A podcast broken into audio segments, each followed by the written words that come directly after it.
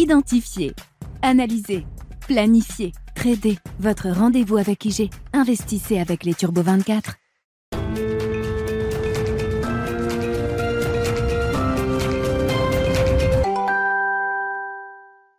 Bienvenue dans Smart Bourse, votre double dose quotidienne de marché en direct sur Bismart. Chaque jour à la mi-journée, 12h30, 13h. Et en fin d'après-midi, la grande édition pendant une heure à partir de 17h en direct, rediffusée à 20h sur Bismart TV. Émission que vous retrouvez chaque jour en replay sur bismart.fr et en podcast sur l'ensemble de vos plateformes. Au sommaire de cette édition de la mi-journée, la réserve fédérale euh, américaine attendue ce soir avec une hausse de taux de 50 points de base après 4 hausses de taux de 75 points de base qui auront marqué euh, l'histoire de cette année 2022. Euh, le rythme va donc euh, rétrograder d'un cran. Ce sera sans doute le même tarif pour la Banque Centrale Européenne ce jeudi. La Fed est donc en route pour 50 points de base avec, on peut l'imaginer, un discours de Jérôme Powell qui restera suffisamment ferme pour faire comprendre aux investisseurs et au marché que le travail de lutte contre l'inflation n'est pas totalement abouti à ce stade, même si on voit une décélération continue de l'inflation aux États-Unis depuis plusieurs mois maintenant. L'inflation sous-jacente reste quand même à des niveaux relativement élevés, 6% sur euh, un an, et mérite sans doute encore un discours relativement au quiche de la part de Jérôme Powell. Ce sera à suivre à partir de 20h heure française ce soir. Dans cette émission, nous intéresserons spécifiquement au marché euh, des actions euh, européennes après ce rallye d'automne qui a permis aux actions européennes de revenir sur euh, des points hauts de l'année, les points hauts en tout cas qu'on a pu connaître avant le déclenchement de la guerre en Ukraine. Et maintenant, c'est la question qu'on se posera avec la perspective 2023 bien sûr qui s'ouvre pour les investisseurs aujourd'hui. Et c'est Roland Caloyan, responsable de la stratégie action européenne de Société Générale CIB qui sera avec nous en plateau dans un instant pour en discuter. Et puis nous euh, élargirons encore un peu plus l'horizon pour évoquer les questions d'allocation d'actifs dans la perspective de 2023 avec François Jubin, directeur général de Wise AM perspective en matière euh, d'allocation d'actifs euh, retrouve sans doute de l'intérêt, il faut le dire, après le grand reset de 2022 qui a vu la plupart des grandes classes d'actifs connaître des corrections majeures, à commencer par l'obligataire qui aura connu une année noire, littéralement.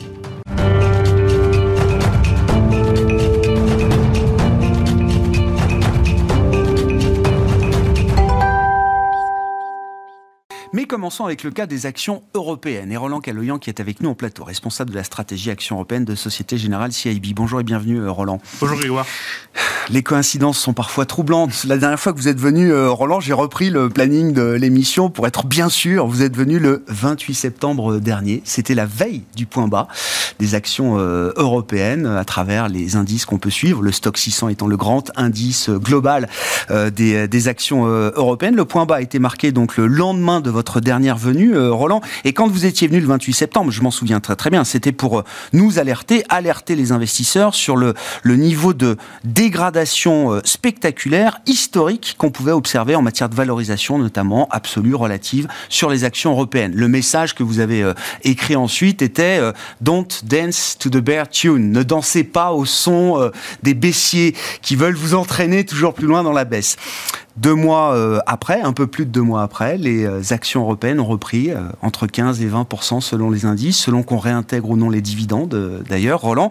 Donc j'aurais bien aimé qu'on fasse une petite analyse ex post de cette séquence intéressante. Quels, sont les messages que le marché européen a envoyés au cours des dernières semaines?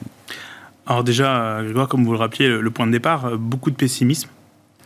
des positionnements aussi très sous-pondéré dans les portefeuilles sur les actions européennes, euh, des positionnements aussi short qu'on a pu voir. Donc ça, c'est le point de départ, j'ai envie de dire. Et puis depuis, euh, les nouvelles ont été plutôt, euh, plutôt porteurs hein, pour les actions. on a vu des chiffres d'inflation, et en particulier, par exemple, sur la zone euro. C'était, le dernier chiffre qu'on a eu, c'était la première fois depuis 16 mois consécutifs. 16 mois consécutifs, quasiment un an et demi, où on avait, mois après mois, le chiffre de l'inflation qui montait.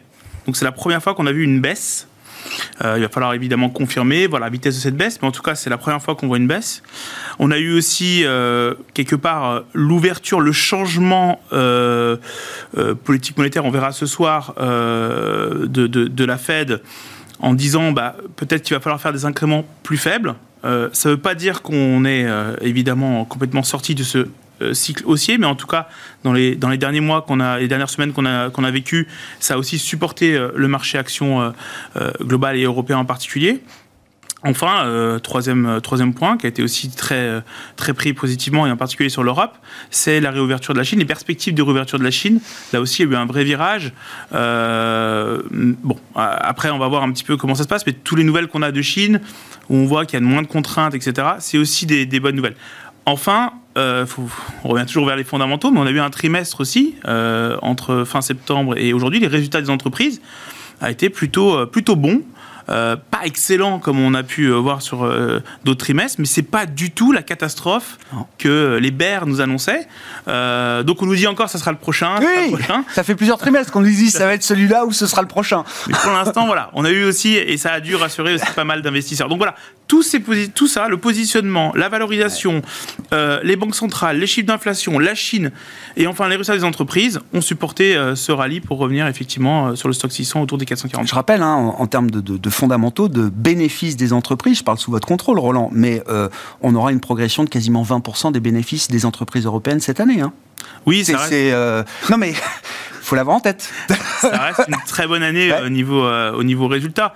le problème, c'est vrai qu'il y, a eu, il y a eu effectivement l'inflation, le, la guerre et, et on, vit depuis le mois de février avec ce sentiment qu'on va l'économie va se dégrader.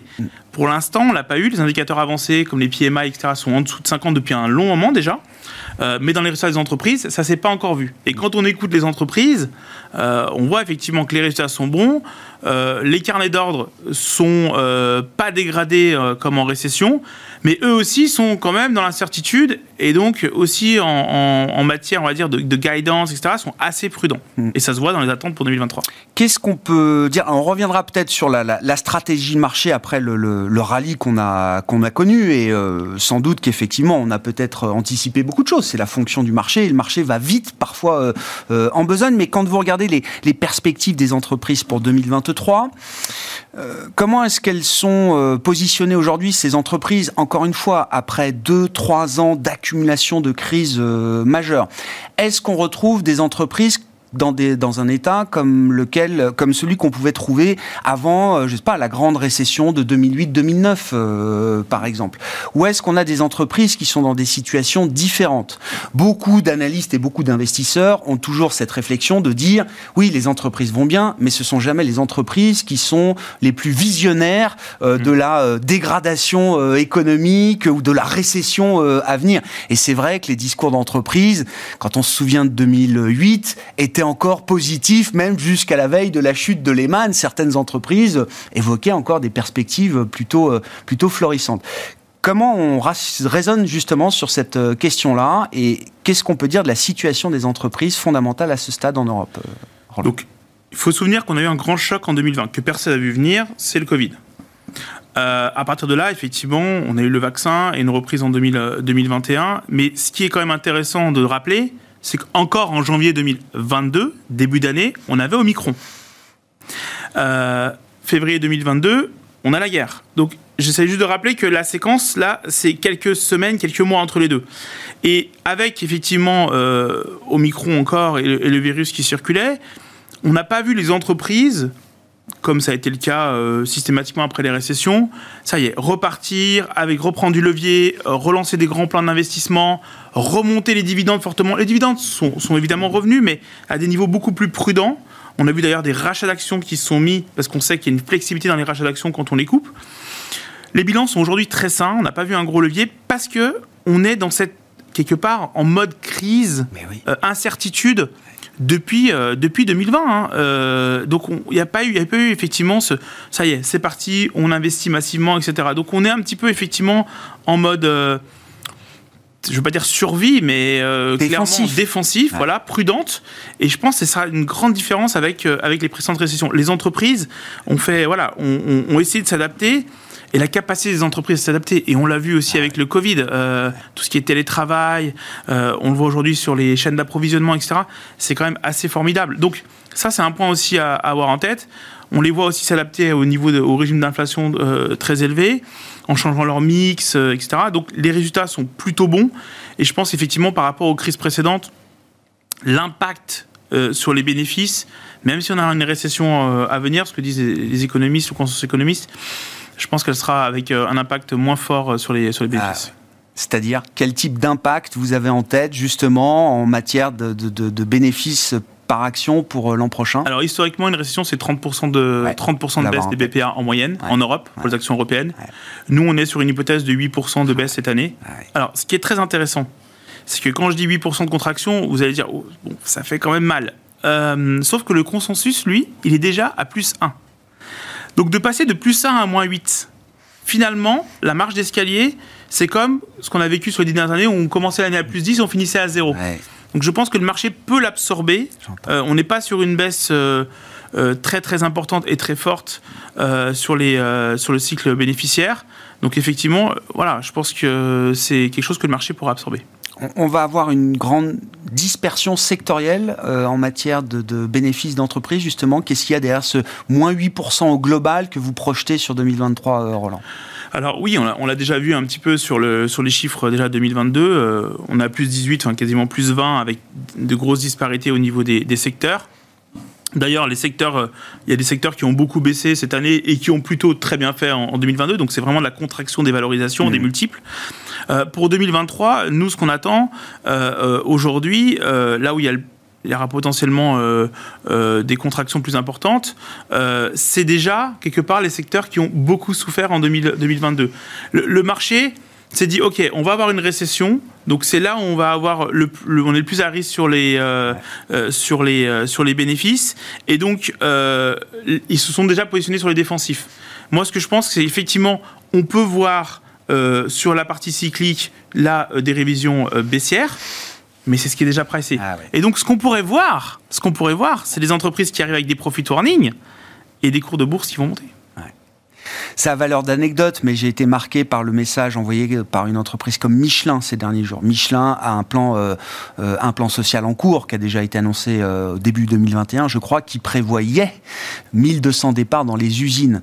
Il y a une semaine de cela, Michelin est venu nous dire, bah, finalement, les 1200 gars à qui j'avais demandé de partir de mes usines, bah, je vais les garder. Ou en tout cas, je vais en garder au moins la moitié. Parce que moi, ma priorité pour l'instant, récession ou pas, j'en sais rien, c'est de produire.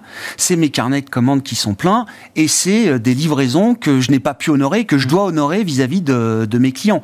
On verra ce qu'il en est de la demande finale et comment est-ce que le, stock de commandes va se reconstituer, à quel rythme effectivement. Mais pour l'instant, il y a quand même une urgence à produire pour ces entreprises euh, industrielles. C'est quand même un facteur de soutien énorme, ça j'imagine.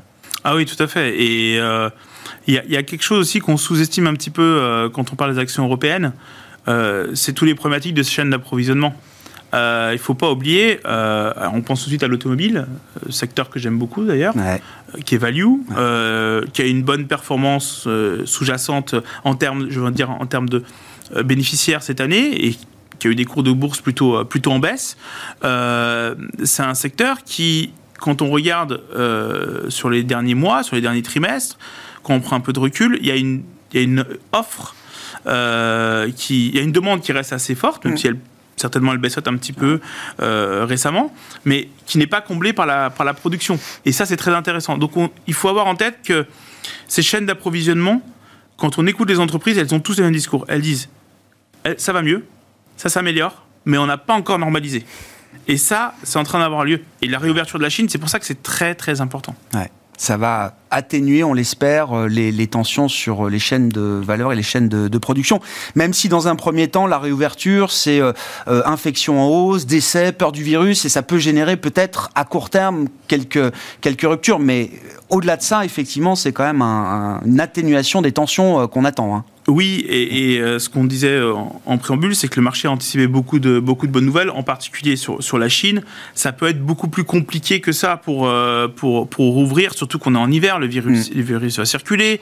il va falloir aussi augmenter le taux de vaccination, en particulier des personnes les plus vulnérables en Chine, ce qui n'est pas encore, je crois qu'il y a 75 millions de, personnes qui ont euh, plus de 60 ans qui ne sont pas vaccinés encore. Euh, il faut les trois doses. Donc voilà, ça prendra du temps. Ce sera certainement, il y aura du stop and go euh, dans les, dans les semaines, dans les mois à venir.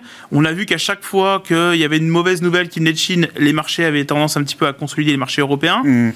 Donc effectivement, pour travailler, on va dire un peu les points d'entrée, ça, ça, peut être, ça peut être. Ouais, c'est ça. Oui, c'est pas, c'est un processus graduel, linéaire, mais qui au final apportera des, des, des, bénéfices et des fruits au courant de l'année 2023. À partir du deuxième et troisième ouais, trimestre.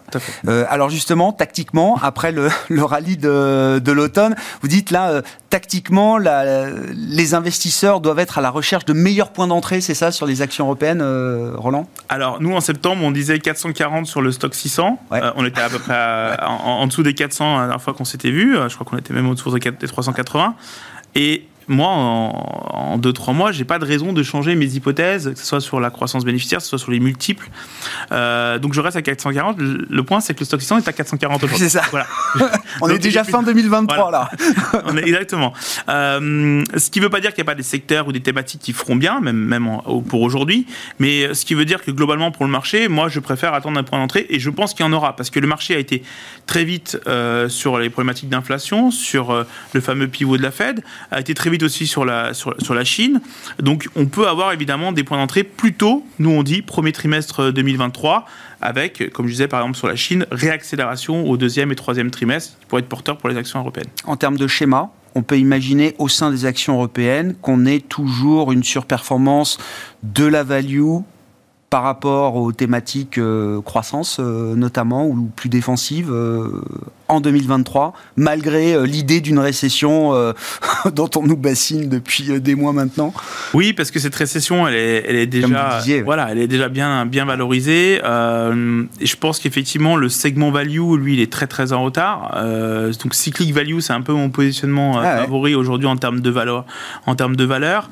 et ce qui est, ce qui est dingue, c'est quand on regarde en, termes de valorisation relative, euh, les valeurs value contre croissance au niveau européen, euh, j'ai retrouvé des données depuis 1975. Ça fait quand même pas mal en termes d'historique. Euh, on est plus bas historique.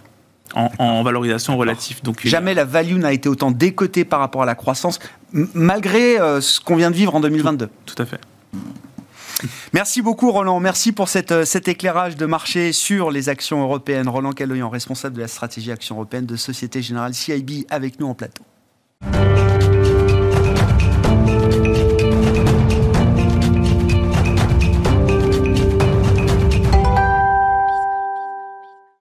Élargissons un peu le spectre de l'investissement au-delà des euh, seules actions euh, européennes et des actions en général pour évoquer les questions d'allocation d'actifs dans la perspective de 2023 avec François Jubin à nos côtés en plateau, directeur général de WiseAM. Bonjour François.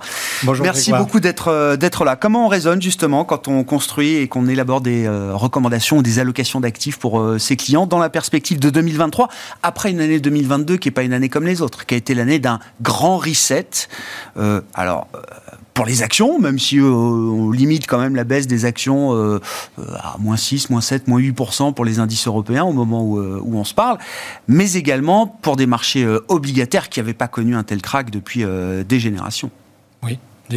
C'est le grand reset. Vous avez, enfin, vous avez tout résumé. C'est le grand reset. Vous vous rappelez que euh, on parlait de, euh, de, de, de, politique excessive des banques centrales qui injectaient de la monnaie, que ça devait finir, qu'on euh, était dans un monde à taux zéro, que ça n'avait plus de sens. bref, on se demandait comment on allait en sortir. Je pense que peu de gens ont, visualisé que la sortie serait aussi brutale que ce que nous avons connu en 2000. C'était pas le plan de départ, oui. C'était pas le plan de départ.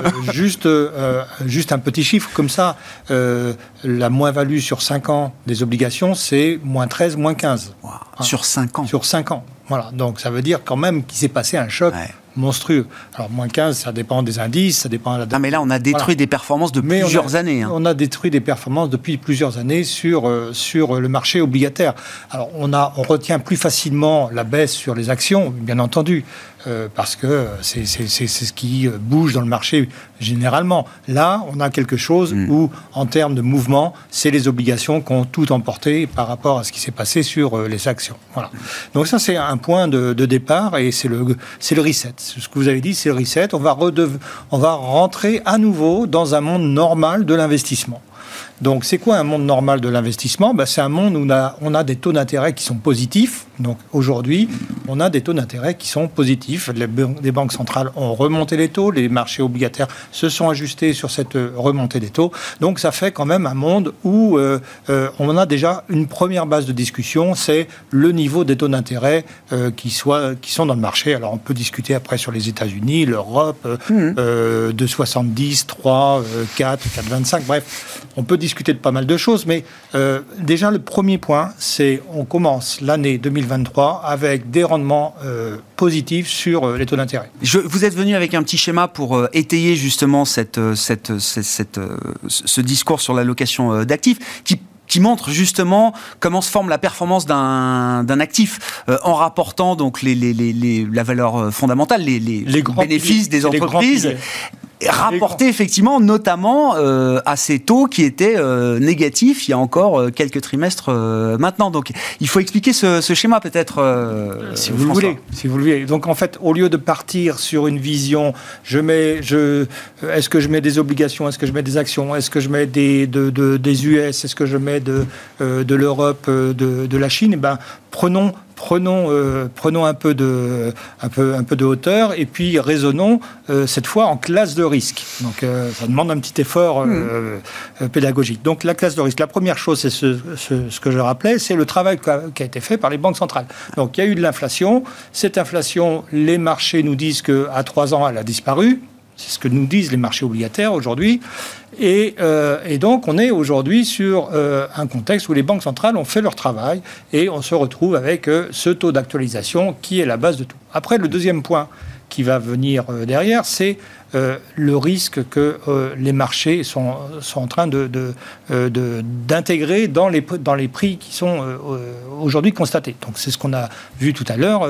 effectivement, aujourd'hui, on a des primes de risque qui sont quand même importantes. Reconstituées. Reconstituées. Donc on a des primes. C'est quoi une prime de risque? Eh bien, c'est par exemple sur des obligations émises par des entreprises, c'est l'écart de taux d'intérêt que je peux auquel je peux prétendre entre la rémunération que me donne l'obligation de Michelin, par exemple. Vous avez cité tout à l'heure, je ne sais pas à, quel taux se finance Michelin, mais peu importe. Une entreprise privée. Une entreprise privée, et je regarde par rapport au taux de référence sur le marché, euh, le marché euh, obligataire. Bien, je m'aperçois que là, euh, on avait avant le grand reset, on avait des taux qui étaient très très très faibles. Euh, le high yield était euh, descendu en, tout, en dessous de 3% euh, dans, au meilleur moment. On était à 2,80 je crois sur le high yield, donc, donc, des obligations un peu spéculatives. Là, eh bien, nous voilà revenus au-dessus de 7%. Donc 7% avec des taux obligataires de référence qui tournent autour de 3. Donc vous voyez qu'il y, a, il y a une grosse marge de, de, de, de risque. Et donc ça, ça, c'est la prime de risque. Ça, ça veut dire quoi? Ça veut dire que le marché euh, s'attend, et ce qu'on discutait tout à l'heure, en tout cas ce que vous aviez euh, énoncé, euh, bah, le marché des entreprises s'attendent à ce que ça va être compliqué, le marché s'attend à ce que ça va être compliqué, et donc n'est pas prêt à acheter à n'importe quel prix, et donc les prix se sont ajustés, et aujourd'hui, on a quand même une prime de risque qui est, qui est satisfaisante, qu'on regarde les obligations crédit, mais qu'on peut regarder également sur les actions. Sur les actions, on va faire quoi? On va regarder quel est le, le, rendement des bénéfices réalisés par les entreprises. Donc on regarde combien d'euros génère une entreprise de bénéfices, on rapporte ça au cours de l'action et on s'aperçoit de quoi De quoi s'aperçoit-on? Eh bien aujourd'hui on est à peu près euh, autour de 8% en Europe. Voilà. 8%, c'est ce que... Le rendement des bénéfices des entreprises européennes, c'est 8%. C'est ce qui est attendu sur 2023. c'est quoi C'est l'inverse du fameux PE. Ouais, l'inverse du PE. 1 sur PE. Voilà, 1 sur PE, c'est... Euh, euh, on a appelé ça le modèle de la Fed. On a, bref, bien sûr. on va, on va, on va pas, on va pas rentrer dans des, dans, dans, du, du, verbiage, mais euh, simplement, c'est tout simplement le montant des résultats que génère une action et qui, euh, qui nous donne euh, du, 8%. Donc ce 8%, c'est une base de sécurité. Ça ne veut pas dire que je vais toucher 8% par an. C'est une base de sécurité. Ça veut dire que si les cours des actions ne font rien, eh ben, chaque année, je vais avoir 8% qui va venir dans le compte de résultats des entreprises. Et à un moment donné, ça va créer du patrimoine dans l'entreprise. Et eh bien ce patrimoine, soit il sera distribué, soit les marchés vont remonter les prix. Hmm. Voilà. Donc on a une base. Euh, Et le troisième, euh, le troisième élément qui est très important dans, le, dans, ce, dans cette façon de voir l'allocation d'actifs, c'est euh, en fait ce que la création de valeur qui va être effective. Donc c'est ça qu'il faut être intéressant, qu'il faut regarder. Donc quand on investit sur des obligations d'État, la création de valeur, c'est quoi? Ben, C'est le coupon qu'on obtient. Donc ça, il est fixe, il est déterminé. A priori, en zone euro, on ne devrait pas avoir de souci de remboursement de nos obligations. Donc, euh, euh, pour les obligations, il n'y a pas d'incertitude. Pour les obligations euh, d'État, je veux dire, pour les obligations privées, c'est un peu plus compliqué, puisque plus on va aller vers des sociétés qui ont, euh, qui ont du levier, ou plus on va aller dans la, la partie la plus, euh, la plus junior du financement de, de l'entreprise, donc la plus à risque du financement de l'entreprise, eh bien, on peut se poser la question de savoir si on va avoir des taux de défaut, et donc c'est ça qu'il va falloir monitorer, entre guillemets, sur l'année 2023. On hmm. va faire la même chose pour les actions. Bien sûr. Donc sur les actions, on va regarder les bénéfices. Euh, on va regarder les bénéfices des entreprises européennes. On va regarder à l'intérieur des entreprises européennes les différents secteurs. On va faire la même chose aux États-Unis. On va faire la même chose en Chine. Et on va essayer de comprendre euh, quels sont euh, les enjeux sur, sur l'année l'année à venir. Merci déjà pour cet exercice pédagogique particulièrement intéressant. François, une fois qu'on a fait cet exercice, grâce à vous, quels sont les enseignements et les conclusions que vous en retirez chez euh, OSAM dans la perspective d'une allocation d'actifs qui permettrait de, traverser 2023 avec toutes ces incertitudes euh, et ces inconnus qui sont encore devant nous, bien sûr Alors, je veux dire deux ou trois euh, idées phares. La première, c'est malgré que je sois euh, biaisé, euh, je pense que euh, le choc qu'on vient de connaître sur les obligations, avec, je vous rappelle, un moins 15 depuis, depuis 5 ans en valeur, hein, par rapport au prix d'investissement, bah, je, je pense qu'il y a une stratégie qui va en souffrir dans les années à venir, c'est le fonds euro. Voilà, donc aujourd'hui, pour moi, le fonds euro va dans le meilleur des cas, rester à des niveaux extrêmement faibles en termes de, rentabilité. Et ça, on le sait pour les prochaines années, puisque euh, il y a beaucoup d'inertie dans, euh, dans le. Donc c'est pas parce que les taux sont plus élevés aujourd'hui. Oui, il y a un effet d'inertie avant que les taux de marché plus élevés aujourd'hui se trans se, traduisent dans les rendements qui seront offerts euh, ben par le, fonds euro. Ça prendra plusieurs années. Vous ne pouvez pas euh, avoir le beurre et l'argent du beurre. Donc le beurre, c'était le fait que les fonds euros étaient valorisés au coût d'acquisition et non pas en prix de marché. Donc, comme ils ne sont pas valorisés en prix de marché, ben, vous n'avez pas les rendements ah euh, qui existent aujourd'hui ah sur le marché. Clair. Ça prendra plusieurs années. Ça prendra plusieurs années. Donc, ben, aujourd'hui, il y a quoi? Il y a des obligations si vous avez un habitat proche du fonds euro, ben, mais commencez à migrer vers des obligations qui, ont, qui présentent du risque crédit.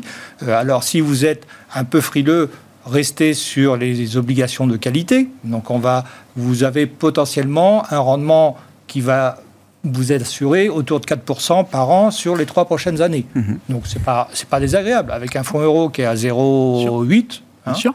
Donc, ce n'est pas désagréable. Voilà. Donc, il y, a ce premier point. Donc, premier sujet. Euh, Deuxième sujet, eh bien, euh, les primes de risque sont, sont importantes, donc, euh, euh, mais sans doute qu'il y a des incertitudes sur 2023. Il y aura peut-être un point d'entrée sur 2023. Et comment on fait par rapport à ça? Eh bien, c'est assez simple en fait. Il suffit de vous dire quel est en régime de croisière le montant de mes de capitaux que je peux allouer sur, investir? sur un, et eh ben, dans ce cas-là, vous faites une cote mal taillée. Vous en mettez la moitié tout de suite et puis vous en gardez une autre moitié, alors une moitié, ou un tiers, euh, voilà, Vous, panachez, et vous sur la sur la partie que vous avez dédiée sur la version longue, vous restez sur la version longue. Donc il, voilà, il faut rester, il faut encore faire confiance euh, à l'économie, aux entreprises, au marché, aux obligations. Donc euh, il y, a, y a des choses à faire sur ce sujet. Et l'autre partie, bah, on, vient de savoir, on sait qu'il va y avoir des points d'entrée sur les actions européennes, sur les actions européennes ou les obligations à yield. Ou, voilà. Mais je pense que déjà sur les obligations crédit, le point d'entrée il est déjà là. Et, euh, je, et là, c'est déjà le moment effectivement. Déjà, on peut y aller avec relative sérénité. Et rapidement pour finir sur la partie action, euh, justement, donc on bah, bah, il y a une poche low vol, euh, faible volatilité autour du fonds euro avec des obligations. bon, après, on peut aller chercher effectivement différents niveaux de rating, etc. Et puis sur la partie euh, in fine la plus risquée, la partie euh, action euh, alors, La partie action, alors nous, il y a une, là encore, je suis biaisé. il, y a une, il y a un sujet qu'on aime beaucoup aujourd'hui chez nous, c'est les produits structurés. Donc euh, pourquoi les produits structurés ah oui. Parce que euh, on a bien vu qu'il y avait des incertitudes encore 2023. Donc les produits structurés vous permettent de construire des stratégies euh, dans lesquelles vous avez un certain niveau de protection. Donc vous êtes protégé jusqu'à un certain moment. Mm. Donc ça, euh, si la vision longue, elle est plutôt positive, mais que la vision intermédiaire l'est moins, c'est intéressant. Mm. Ensuite, vous avez les taux qui ont, remonté, on en a parlé. Ah vous avez des niveaux de volatilité aujourd'hui qui sont très élevés. Donc, et les dividendes ne sont pas mauvais. Mm. Donc tout ça, c'est des ingrédients qui sont bien pour les structurer. Et puis après, je pense qu'il faut diversifier ces risques économiques entre l'Europe, qui a sa propre thématique, les États-Unis qui sont très orientés croissance et technologie, et puis la Chine qui, je rappelle, est la seule économie d'envergure à présenter un profil de croissance économique en accélération sur 2023. Joker 2023, la Chine, effectivement, ça fait partie des débats de fin d'année euh, chez les investisseurs. Merci beaucoup, messieurs. Merci d'avoir été les invités de Smart Bourse à la mi-journée. Et François Jubin, qui était avec nous au plateau, directeur général de Wise AM.